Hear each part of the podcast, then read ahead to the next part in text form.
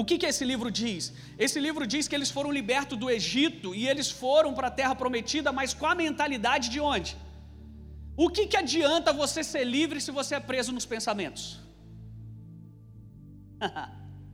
o que, que adianta vir a Páscoa e, e Deus falar para você: Eu estou te levando para uma nova terra que mana leite e mel. Nessa terra você vai plantar e vai colher o quanto você quiser. Nessa terra você vai poder ter filhos. Nessa terra você vai poder prosperar. Mas se sua mente ainda continua pensando lá no passado, o que, que aconteceu com esse povo? Quando eles foram libertos, a mente deles ainda estava no Egito. E o que, que aconteceu? Nós precisamos adorar um Deus, porque lá nós adorávamos deuses. Então nós precisamos criar um Deus. Você lembra do episódio que Moisés sobe para pegar ali o, o, os dez mandamentos, para ficar lá falando com o papai, 40 dias lá em cima, e as pessoas então ficaram aqui embaixo falando quem que nós vamos nos agarrar. Vamos criar então um Deus. E aí eles criaram um Deus. E você sabe no que deu. Esse é um problema, queridos, de andar só. Esse é um problema para aquelas pessoas que decidem não estar debaixo de uma cobertura porque eu me basto, pastor. Eu não preciso disso. Deus, Jesus morreu, o véu rasgou. Eu não tenho mais ninguém que eu possa prestar conta na minha vida, porque eu sou a igreja. Nós somos membros de um corpo e o corpo é a igreja. Te frustrei? Você não é a igreja sozinha. Você é a igreja quando você está conectado ao corpo. Aí você se torna a igreja. Amém? Esse é o problema de andar só, sem cobertura, sem ter alguém para prestar contas, sem ter alguém para se aconselhar. A Bíblia diz que no meio da multidão dos conselheiros ali há sabedoria. Existem muitas pessoas que decidem andar sozinha. E o que, que aconteceu com esse povo? Eles saíram de um lugar de escravidão e a escravidão não saiu do meio deles. Eles saíram de um lugar que aprisionava e a prisão continuou na mente deles. Queridos, quando Jesus vem, a primeira coisa que ele faz é arrependei-vos, porque é chegado o reino. Ou seja, mude os seus pensamentos, porque senão você não vai viver o que eu tenho para você. Então nós precisamos, antes de tudo, o que Paulo diz em Romanos 12: transformai-vos pela renovação dos seus pensamentos, para que você experimente a boa, perfeita e agradável vontade do Pai. Quando que eu vou saber que é vontade de Deus alguma coisa ou não? Quando eu transformar meus pensamentos. Quando eu, eu de fato abrir mão de algo que me feriu, que me machucou, que me prejudicou ou que me prendeu. E nós, por vezes, queremos servir a Deus com a consciência nossa pecaminosa, ou talvez é, marcada, ferida, é, alicerçada em algo que não é a verdade. É impossível você querer viver Deus com a sua mente distante dele. É impossível você viver essa nova fase que ele está te dando. Então esse povo estava assim, a Bíblia diz isso em Êxodo capítulo 32. Mas vendo o povo que Moisés tardava em descer do monte, acercou-se de Arão e lhe disse: Le, Levanta-te, faze-nos deuses que vão adiante de nós. Pois quanto a este Moisés, olha como eles tratam o líder dele. Pois quanto a este Moisés, o homem que nos tirou do Egito, não sabemos o que lhe será sucedido. Pessoas que querem ir para o mal ou fazer a coisa errada, elas têm desculpa na ponta da língua. Elas têm justificativa para tudo. E eu quero te dar uma chave que não tem nada a ver com Páscoa, mas fuja das pessoas que se justificam. O pecado da idolatria fez com que eles perdessem as primeiras tábuas. Lembra? Moisés desce, fica estressado com o que ele viu e o que, que ele faz? Quebra.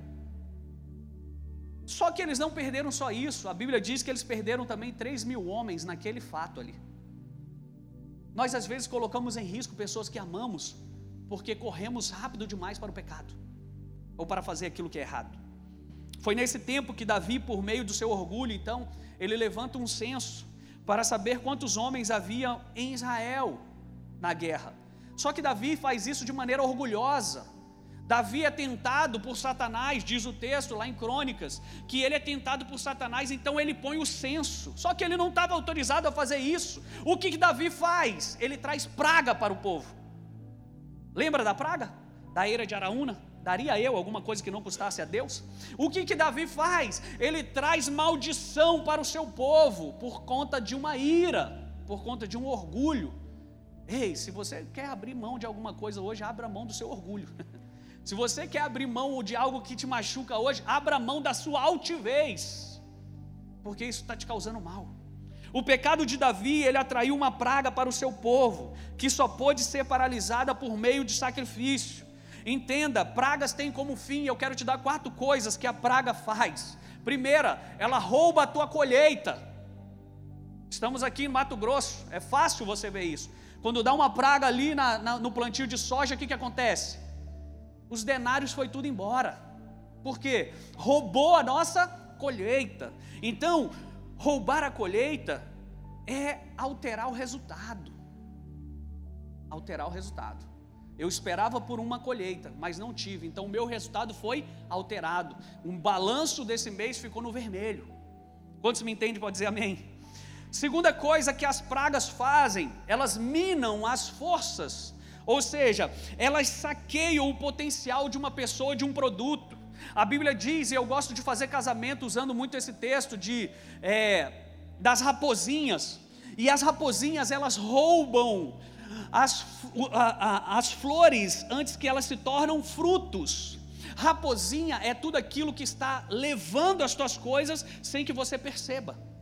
Raposinha é aquilo que você fala assim: eu vou no culto hoje, e quando você pensa em ir no culto, você lembra que o carro não está com o pneu trocado, que está sem abastecer. Raposinhas que vão minando você para que você não alcance o seu objetivo.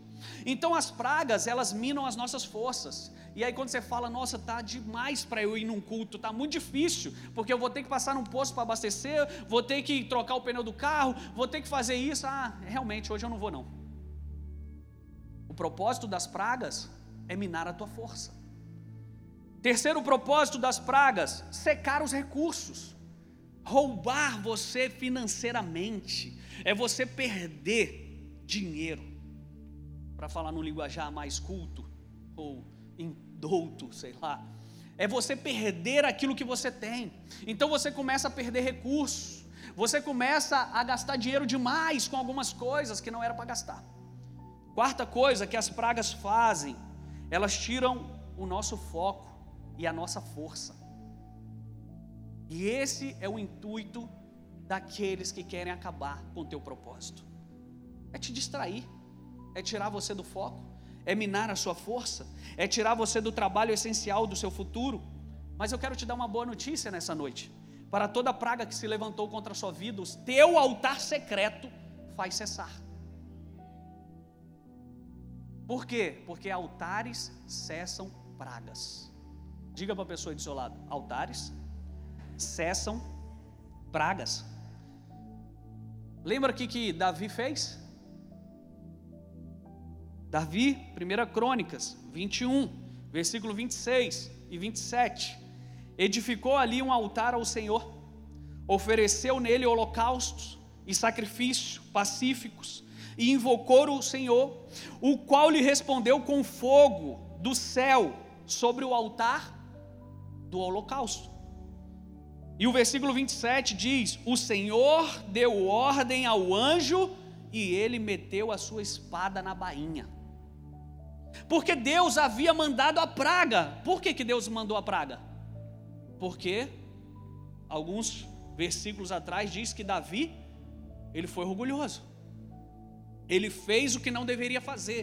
Queridos, deixa eu te dar uma boa, uma boa palavra nessa noite. Não passe o sinal se você não estiver autorizado. Não avance até que Deus te permita. Não vá se apressando para o lugar que é seu sem antes ter autorização para se assentar. A Bíblia diz que Jesus ele foi tentado, ei, não é certo que se você se me adorar, eu vou te dar tudo isso aqui que a gente está vendo. Jesus fala assim: tudo isso aí é meu, filho. Só que eu não vou me apressar a ter isso antes que Deus me permita ter. Tem pessoas que estão transformando a bênção em maldição porque querem antes do tempo. Davi quis antes do tempo, e o que, que aconteceu com ele? Trouxe praga para um povo, trouxe praga para uma cidade. Então, ali, três anos de praga, e ele fala: Eu sei, porque Davi era um homem segundo o coração de Deus. Todos nós queremos ter o coração de Deus. E o coração de Deus fala assim: todo sacrifício cessa a praga. Davi entende isso, ele vai lá, edifica um altar e ele sacrifica. E quando ele sacrifica, Deus responde: Anjo, pode embanhar a espada que acabou a destruição. Eu vim aqui te lembrar que o sacrifício de Jesus ele cessou toda praga do pecado que podia te assediar. Tudo aquilo que era contrário a você, a Bíblia diz que ele levou naquela cruz. Ele fez com o sacrifício perfeito de Jesus cessar tudo que tinha de poder para te segurar. Então já não vivo mais eu, mas se Cristo vive em mim, eu também não tenho mais amarras com o pecado, porque ele já me libertou disso. Quantos me entendem? Pode dizer amém? O texto é João, capítulo 3, versículo 17. Porquanto Deus enviou o seu Filho ao mundo, não para que julgasse o mundo, mas para que o mundo fosse salvo por ele. Ei, queridos, a boa notícia é que Jesus julgou o sistema. Sabe, as pessoas falam assim: ah, porque o sistema, Jesus veio, julgou o sistema e ele cessou tudo aquilo que poderia te prender ao sistema. E ele deu uma ordem dizendo que agora toda a autoridade que ele tem, ele nos estava dando para que nós pisássemos em serpentes, para que nós expulsássemos demônio, para que nós curássemos os enfermos. Já aquilo que te prendia não te prende mais. Eu vim aqui nessa noite te dizer: o mês de Adar na sua vida é libertação. Você não é mais escravo de dívida, você não é mais escravo do medo, você não é mais escravo de palavras, você não é mais escravo de situações. O que te te machucou um dia, vai te edificar amanhã.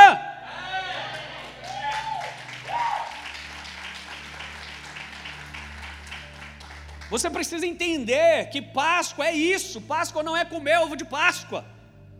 Páscoa está simbolizando para você: eu já não sou mais escravo do medo.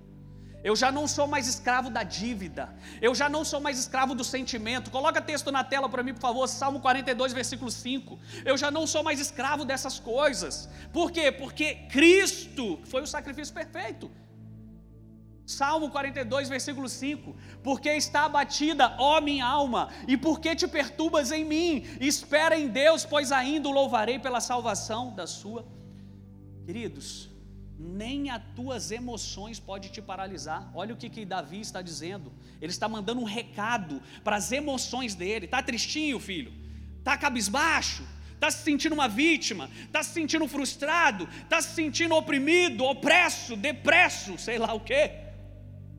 Dá uma ordem hoje para o teu espírito, o teu espírito falando para a tua alma. Ei, se coloca no teu lugar, filha. Porque quem manda aqui é o espírito. Você está comigo aqui? Isso é Páscoa. Isso é Páscoa. Libertação. O ponto final foi colocado. A última praga foi enviada e acabou. Tetelestai. Você lembra que Jesus fala lá na cruz? Tetelestai está pago. Está pago, filho. Eu vim aqui te dizer que aquilo que tirava a tua paz, o castigo, foi sobre ele, e pelas pisaduras dele, nós somos sarados. Nós não seremos, nós já somos. Ninguém está entendendo nada aqui.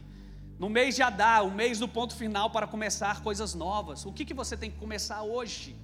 O que, que você tem que começar esse mês? Colocando um ponto final naquela amizade, talvez? Colocando um ponto final naquele relacionamento que só te leva energia. A Bíblia diz que os filhos da desobediência desenergizam os filhos da obediência. Ai, pastor, eu não consigo, porque, ai, fulano, e isso, aquilo, está te roubando a tua energia, filho. Abandona os Jonas da vida.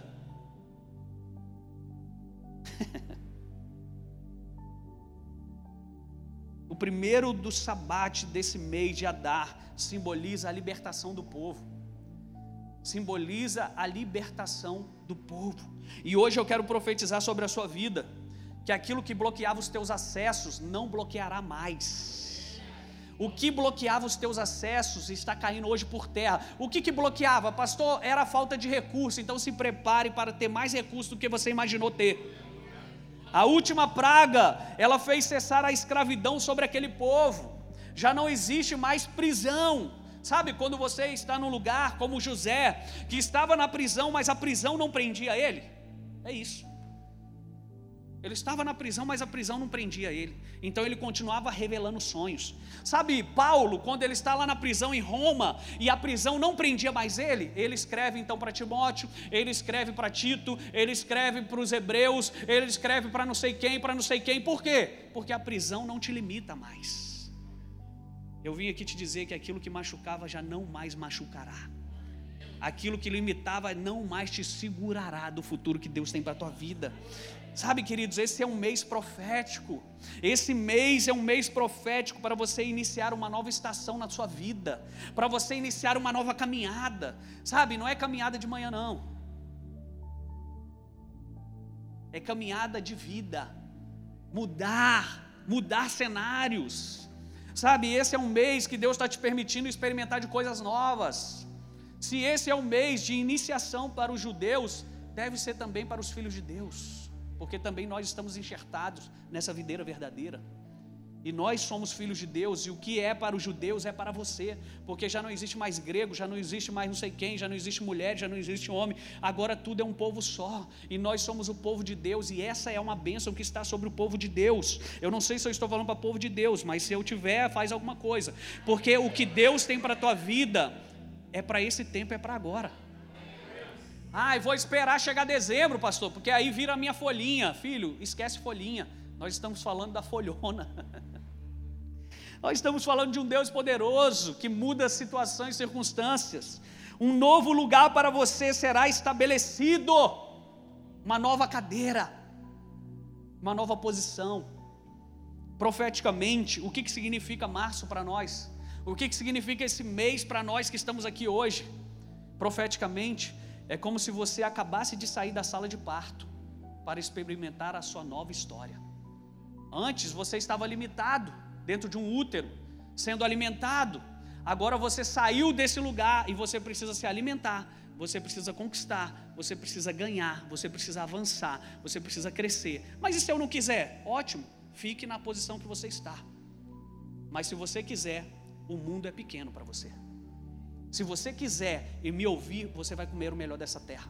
Profeticamente, o mês de março é nós saindo dessa sala de parto para experimentar o que Deus separou para os teus. E ele diz que é uma terra que mana leite e mel. Ele diz que é uma terra poderosa que frutifica. O que era limitado a você será abundante a partir desse mês. O que te paralisava vai ser o teu impulsionador. A dor que foi um dia será o ponto de inflexão para o teu futuro, para o teu melhor momento até aqui. E a chave que hoje eu quero deixar para você, para a sua vida, é que para toda dor, para toda escravidão, para todo julgo, a última praga, ela já foi enviada. E o ponto final já foi dado por Deus. Eu sei que nós não devemos continuar uma história onde Deus coloca um ponto final, e eu sei que nós não devemos colocar um ponto final na história que Deus só colocou a vírgula. Mas nessa história de escravidão, Deus está colocando um ponto final na tua vida. Chega de viver escravo de remédio. Chega de viver escravo de aceitação das pessoas. Chega de viver de escravidão, procurando banco pós banco para ter recurso. Acabou a dívida na tua vida, filho. É um novo tempo. E você precisa pensar com a memória, a mentalidade desse novo tempo. Quantos estão me entendendo? Mas o importante é que quando a gente se expõe ao sol, nós nos queimamos. Quando a gente se expõe à verdade, nós somos transformados. Então eu fui transformado hoje, isso está bom. Mas eu quero profetizar na tua vida, queridos. O ponto final, qual é o ponto final que você precisa? Qual é o ponto final que ainda insiste em ser uma vírgula na tua caminhada? Em continuar coisas ruins, em continuar coisas que não deveriam continuar, em te dar acesso a lugares que você não queria acessar. Sabe, nós cessamos a praga hoje. Hoje, quando é, eu estava estudando para fazer essa mensagem, eu pensava justamente nisso: qual é a área que eu preciso dar um ponto final e receber, de fato, esse novo tempo de Deus? E eu quero hoje trazer essa reflexão para você. Eu quero hoje trazer a reflexão para que você viva essa fase. O que eu quero hoje trazer para você que está aqui nessa noite e profeticamente, se você precisa dar um ponto final em alguma história, eu queria te convidar a vir aqui na frente. E eu quero orar por você. Eu quero orar porque o que Deus fez foi completo. E nós precisamos experimentar da plenitude dessa saída do Egito, a saída da escravidão. Às vezes você saiu da escravidão, mas você ainda continua com o mesmo pensamento. Você foi marcado, talvez, no seu passado, por uma história difícil, uma história que foi ruim, algo marcou você negativamente, e isso você não consegue mais se libertar. E a Bíblia diz que Ele nos libertou da escravidão, e isso não tem mais peso, isso não tem mais efeito, queridos. Sabe quando você fica cauterizado alguma coisa? E a cauterização, ela traz sobre nós o que? Não deixa mais ter efeito. É quando você vai lá no dentista e toma aquela injeçãozinha lá, um analgésico lá, enfim. E aí você, o que, que acontece? Você não sente dor. Só que, beleza, isso para você fazer um tratamento né, no seu dente, fazer um canal, fazer uma cirurgia, ok. Mas não dá para você seguir para o futuro que Deus tem para você cauterizado, sem ser vida. Sabe, uma pessoa que está completamente alheia ao que Deus quer te entregar. Esse povo, eles viveram coisas muito difíceis na escravidão. Só que agora Deus fala assim que, ah, agora eu vou liberar vocês. É como para quem você trazer ao seu entendimento é quando você pega o cachorro e tira ele do canil sem a sua coleira e fala vai, e ele sai correndo para tudo quanto é lado. Hoje Deus quer fazer isso com você. Ele quer te tirar do lugar que te aprisionava para que você corra os passos que você tem que correr para o futuro que você deseja viver. Os passos que você tem que dar para aquilo que Deus tem separado para você nesse tempo. E eu te digo, já não existe mais peso, já não existe mais pecado que possa assediar o teu coração, porque as amarras elas foram desfeitas, os laços eles foram abertos, e a vida que você tem em Deus agora está a um passo de você acreditar, ter fé e se lançar nisso. O mês de Adar, o mês de março, esse mês da passagem, esse mês da travessia, da transição, é o que você vai fazer nesses dias. Você vai atravessar rumo ao teu futuro, queridos, rumo àquela, àquela proposta, rumo àquele emprego, rumo àquela empresa, rumo àquela faculdade. Eu não sei qual é o seu sonho, mas eu vim aqui te dizer: já não existe mais trava para ele, já não existe mais limitação para que você viva ele. E ah, pastor, está faltando isso. Ei, quando Deus enviou esse povo e ele permitiu que eles fossem libertos, Deus não falou assim, ó, leve isso, leve aquilo. Muito pelo contrário, ele diz que nada ficaria lá no Egito mas que no lugar que eles estavam indo, eles não precisavam carregar as marcas do passado, porque no lugar novo você precisa de novas experiências em Deus, você precisa de novos insights. A fé do passado não produz milagre novo. Que você teve de fé até aqui te trouxe até aqui. Agora você precisa de mais fé para te levar até lá. E o que o Senhor está dizendo a mim, no meu coração nessa noite, que pessoas que estão aqui deixaram de experimentar coisas boas, porque ainda estavam presos no passado, ainda estavam com a mente pensando no que aconteceu. Sabe aquela pessoa que uma vez bateram no carro dela e ela não quer mais sair de carro porque ela acha que vai acontecer de novo? E aí Deus coloca uma Ferrari na tua mão. E aí a pessoa fala assim: Não, mas eu tenho medo. Hoje, esse medo está caindo por terra na tua vida. Hoje você vai voltar a andar novamente de Ferrari. Hoje você vai andar novamente de carro. Hoje você vai andar novamente na bicicleta, naquilo que talvez fez você cair e te ferir. Hoje você vai voltar a se relacionar. É, se relacionar, sabe? Eu eu não sei. Como que a gente serve a Deus sem se relacionar? Eu não sei como que eu posso me chamar de filho de Deus, viver uma nova história, se eu não me abro para o novo. É porque você nunca foi ferido, pastor. Se eu te contar o que me feriram, você vai chorar. Mas hoje eu sorrio dessas coisas, porque isso me fortalece, isso me deu propósito, isso mostrou para mim, queridos. Deixa eu te falar uma coisa: quem é a nossa teologia perfeita? Quem? Jesus Cristo. Jesus Cristo diz assim o texto, 1 Coríntios capítulo 11, versículo 23, porque na noite em que ele foi traído, Você acha que só você foi traído? O texto diz muito claro: na noite em que ele foi traído, ele se entregou. A traição está te tirando do teu propósito. A traição está paralisando o teu futuro. A traição está te tirando do melhor da festa. Hoje é dia de você deixar isso aqui. Hoje é dia de você fazer a travessia. A Páscoa significa isso.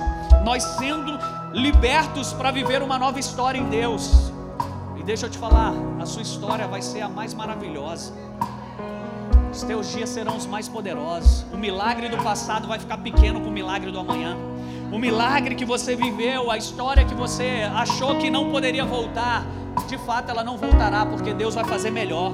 Deus vai fazer em dupla medida, na porção sacudida, transbordante, porque Ele é poderoso para ressignificar coisas que na sua vida te machucaram, te feriram. Pai, hoje em nome de Jesus eu quero orar por cada um dos filhos e filhas Deus e tua que está aqui na frente.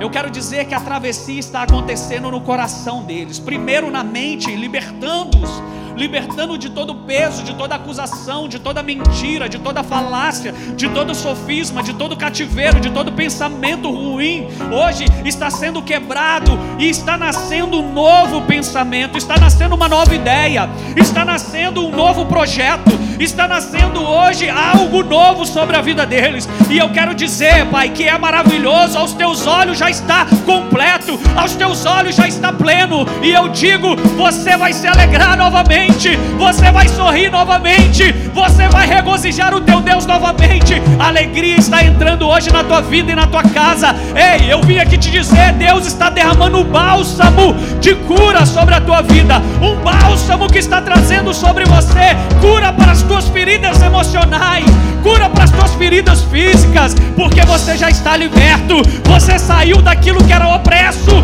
para um lugar de dupla vida. Você saiu de um lugar que te limitava para um lugar que você não tem limites. O céu é o limite para você.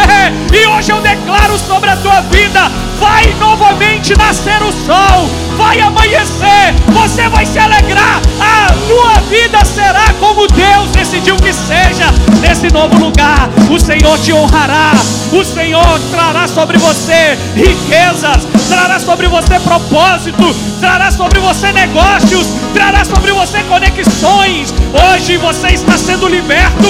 O, o passado não te atormenta mais. Aquilo que foi um dia já não mais terá efeito na tua vida. Hoje levanta as tuas mãos, adore o teu Deus, receba